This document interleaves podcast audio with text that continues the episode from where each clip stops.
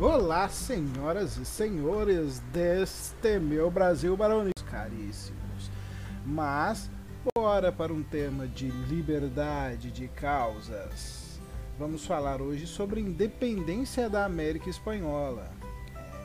A independência das colônias, né, que a gente viu, como também era no Brasil aqui na América, das colônias espanholas, ocorreu após quase 300 anos então de domínio colonial é, e resultou na formação de 18 novos países.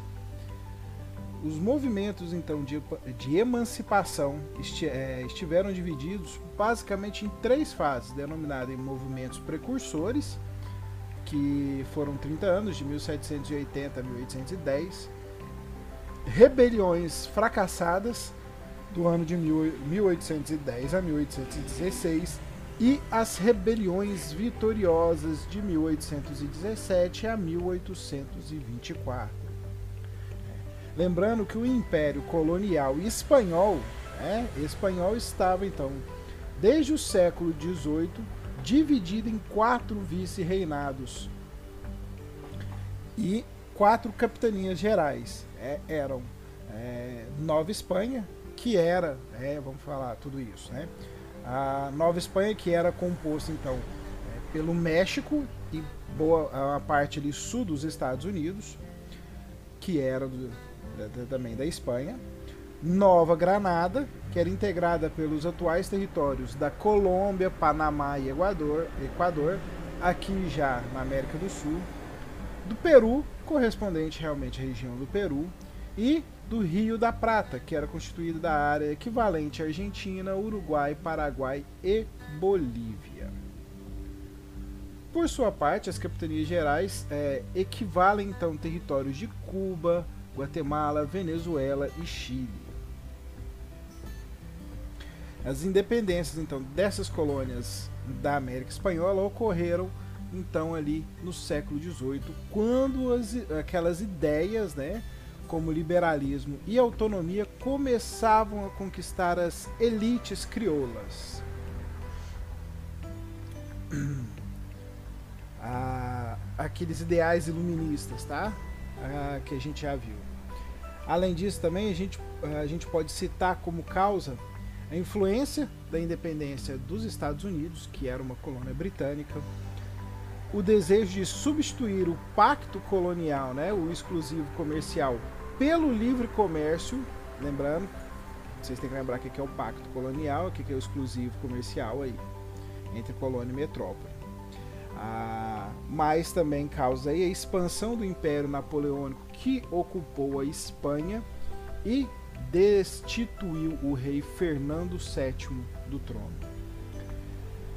Ainda o apoio militar do Haiti e o apoio financeiro da Inglaterra. As primeiras ações militares receberam então duras repressões da metrópole, né, da Espanha.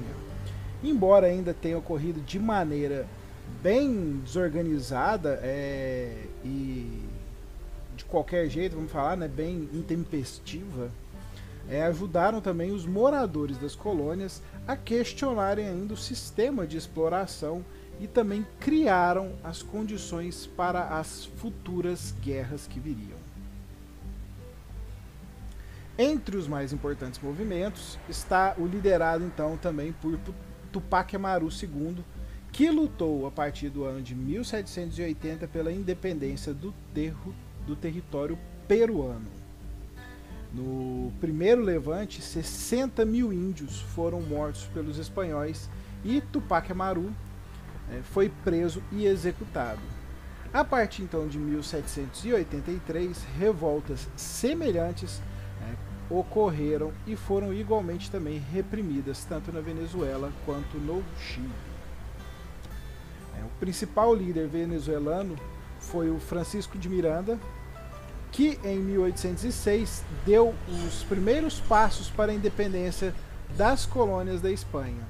Miranda ele conseguiu, é, ele seguiu né, o modelo norte, é, dos Estados Unidos e também do Haiti, quando os escravos se libertaram da França.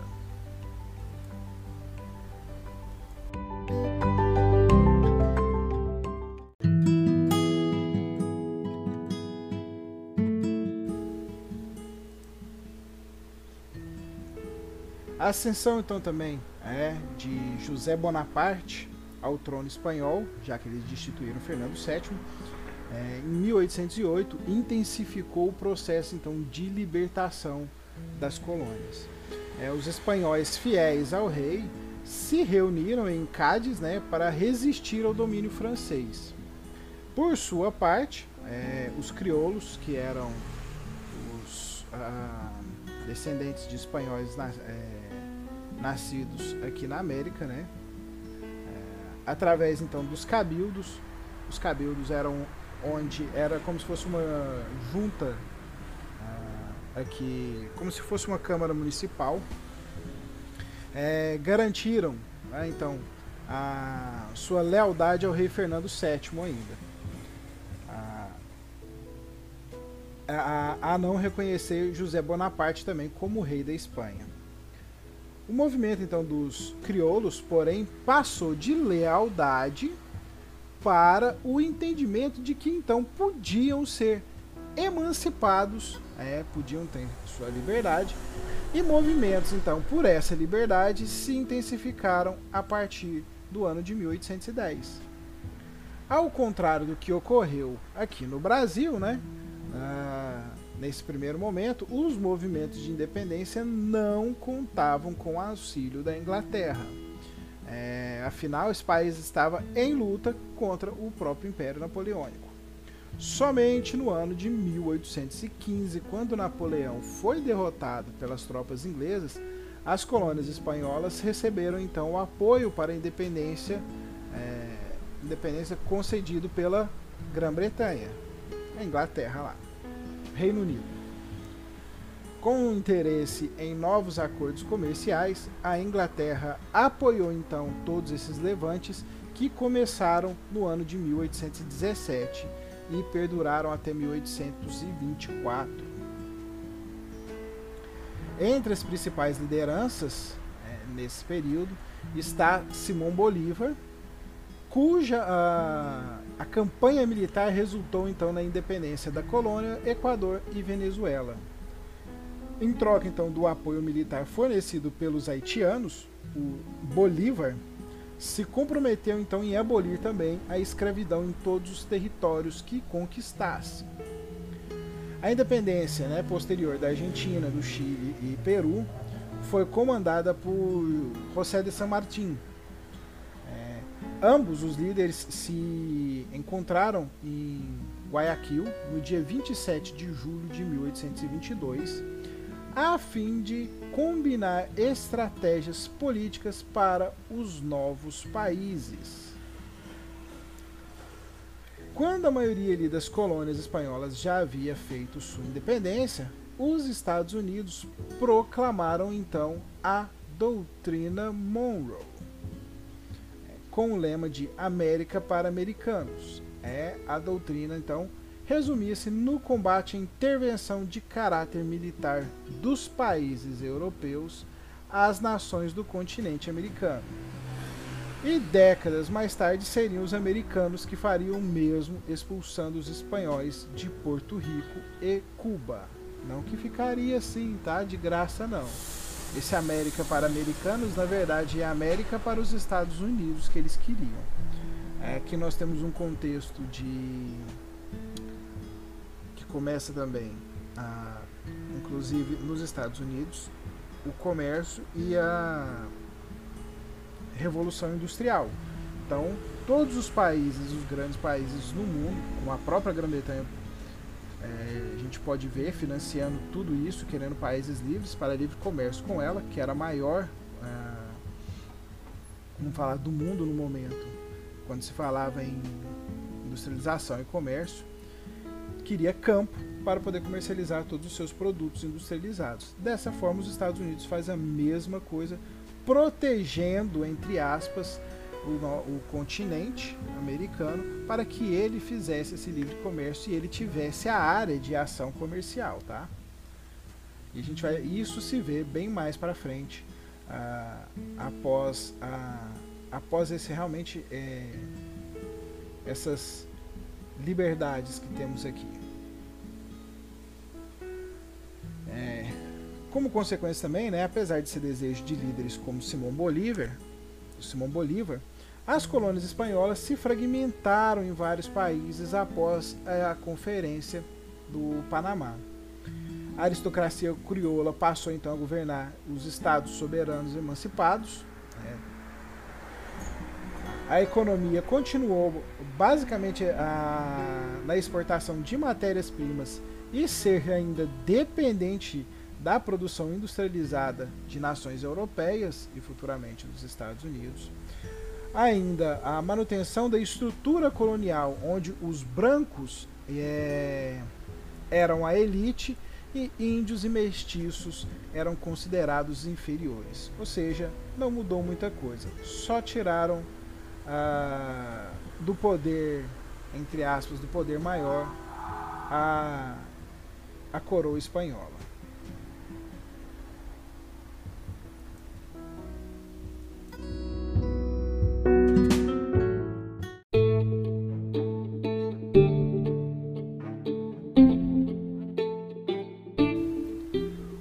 voltando então aqui um pouquinho mais a falar da, das etapas, né? Voltando ali daquela primeira etapa ali do, do presidente, né? que ao longo então daqui da, das, das décadas, né? De duas décadas ainda sucederam-se sublevações, confrontos, né? Em diferentes colônias e conflitos então podem ser agrupados nessas etapas, né?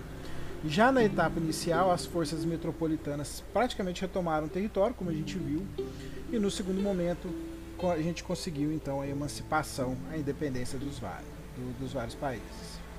Ah, ali no México, ali, né, em cima, lá no México, então, por exemplo, eclodiram é, durante essa primeira etapa é, sucessivas revoltas populares também, lideradas pelos padres é, Hidalgo e Morelos, as quais foram rapidamente reprimidas. É, na Venezuela, é, teve o Congresso Geral de Caracas, que proclamou a independência em 1811. Miranda e Simão Bolívar, né, líderes dessa revolta, foram derrotados e os espanhóis voltaram a dominar esse território. A gente viu que Simão Bolívar até conseguiu, mas ele voltou, né, como a ainda, ele ainda conseguiu voltar e conseguir a emancipação.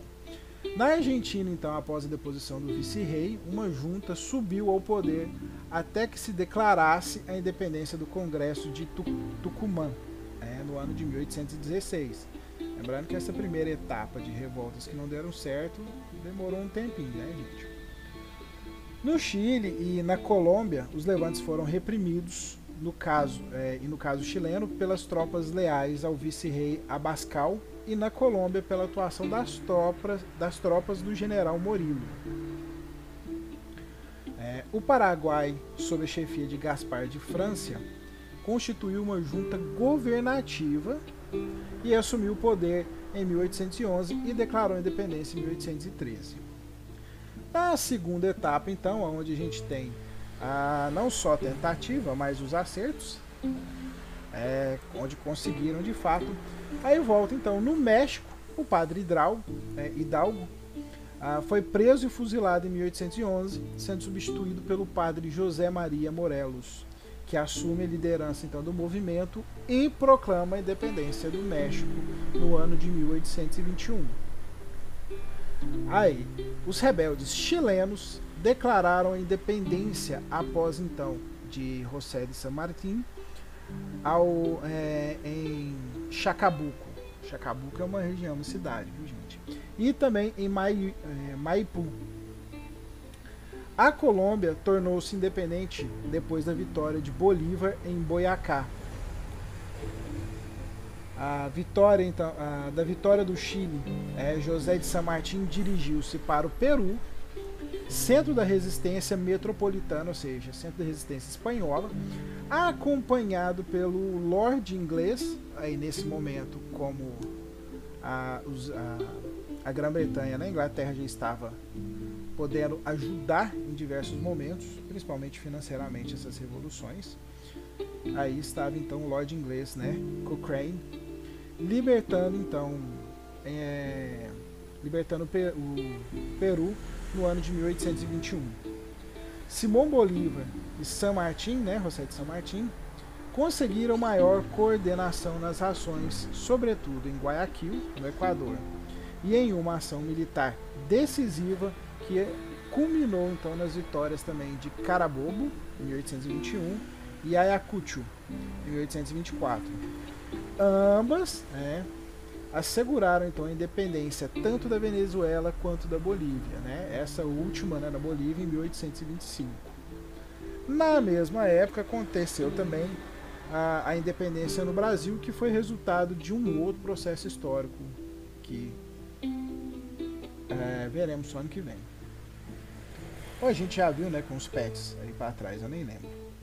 Entretanto, a independência das colônias espanholas né, não beneficiou os diversos setores da sociedade, como a gente viu. Né? É, houve também contradições internas e forte divergência então, entre esses grupos, tanto os crioulos, mestiços, né, os ameríndios e inclusive é, oficiais do exército também. Né?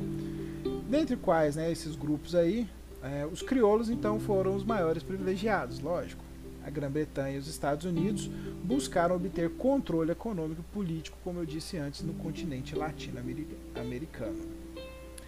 É, o Uruguai, então, incorporado ao território brasileiro, só conseguiu a sua independência na época, sim, a parte do Uruguai, ali na, no Rio da Prata, era brasileiro.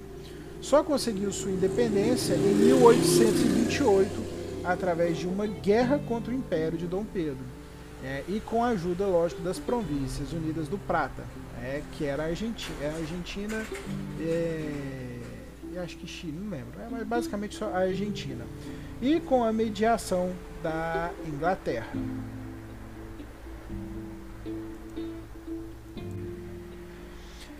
É, voltando aqui então, fechando, né?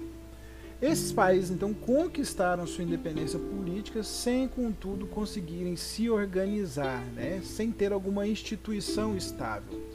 Quase sempre pensaram ah, primeiro em conseguir a liberdade, mas querendo aquela, vamos falar aquela democracia, mas sem saber o que de fato era uma democracia, né? Quem tudo que precisavam.